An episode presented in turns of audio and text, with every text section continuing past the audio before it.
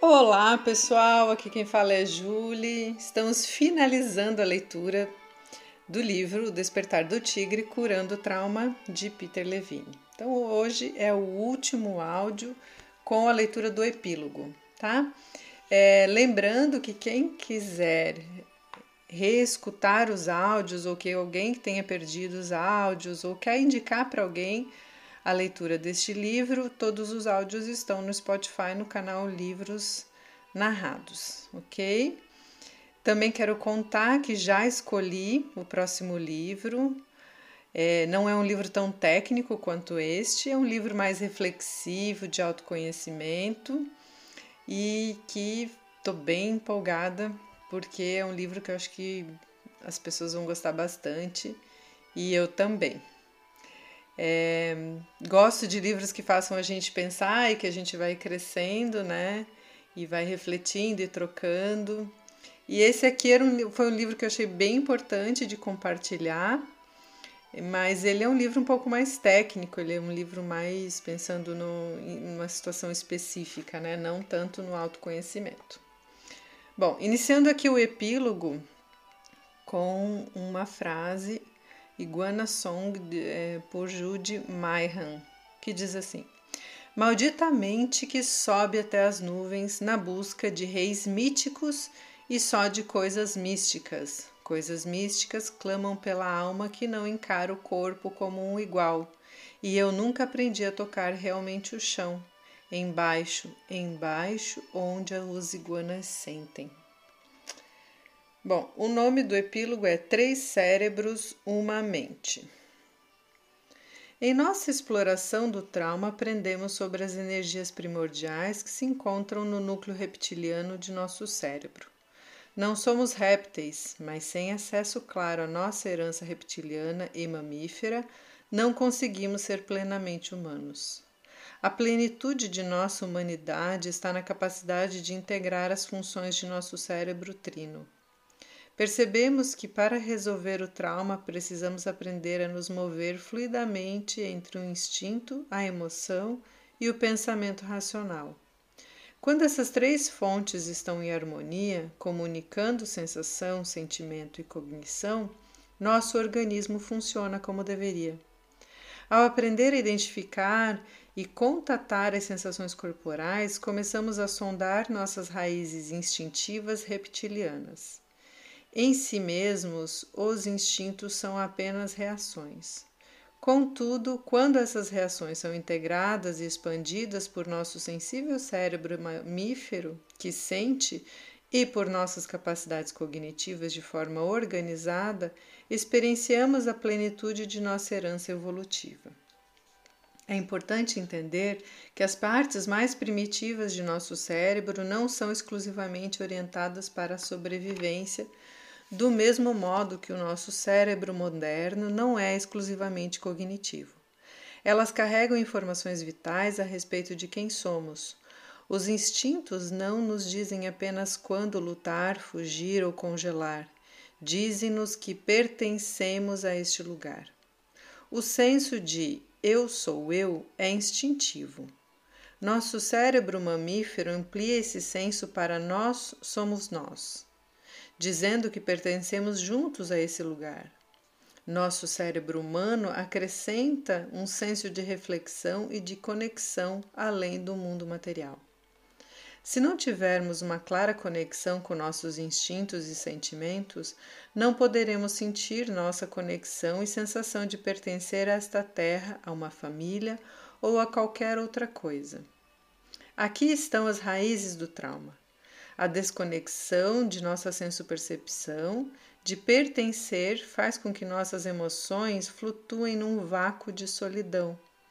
Ela faz com que nossa mente racional crie fantasias baseadas na desconexão e não na conexão. Essas fantasias nos levam a competir, guerrear, desconfiar dos outros e sabotam nosso respeito natural pela vida. Se não sentimos nossa conexão com todas as coisas, então é mais fácil destruir ou ignorar essas coisas. Os seres humanos são naturalmente cooperativos e amorosos. Gostamos de trabalhar juntos. Entretanto, sem o cérebro plenamente integrado, não podemos nos reconhecer quanto a isso. No processo de cura do trauma, integramos nosso cérebro trino. A transformação que ocorre quando fazemos isso cumpre o nosso destino evolutivo. Tornamos-nos completamente animais humanos, capazes da totalidade de nossas habilidades naturais. Somos guerreiros ferozes, incentivadores suaves e tudo aquilo que fica entre dois polos. E assim ele finaliza o livro, né, falando da importância, que é o que ele vem falando durante todo o livro, né, da importância de conectar os nossos cérebros ou nos conectarmos integralmente para que, para que a gente não nos traumatize ou que supere e cure nossos traumas, né? Então, o instinto, aquela resposta, a, a, o sentimento, a sensação e o pensamento, né, que é a cognição. E é, fiquei bem feliz de compartilhar a leitura desse livro, principalmente ali naquela parte final que fala de como intervir, do que fazer. Acho que dá ferramentas para a gente lidar com situações traumáticas. E quero deixar aqui a indicação do próximo livro dele. Ele não tem muitos livros publicados no Brasil, mas um outro livro dele que eu também eu já estou na metade, que é muito bom, é Uma Voz Sem Palavras, Como o Corpo Libera o Trauma e Restaura o Bem-Estar.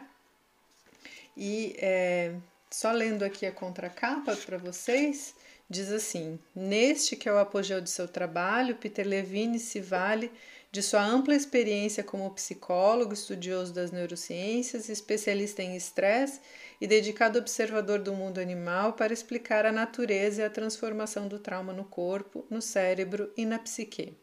Uma voz sem palavras fundamenta-se na ideia de que o trauma não é uma doença, nem um distúrbio, mas uma ferida causada por medo, desamparo e perda que pode ser curada com a nossa capacidade inata de autorregular os estados elevados de ativação e as emoções intensas.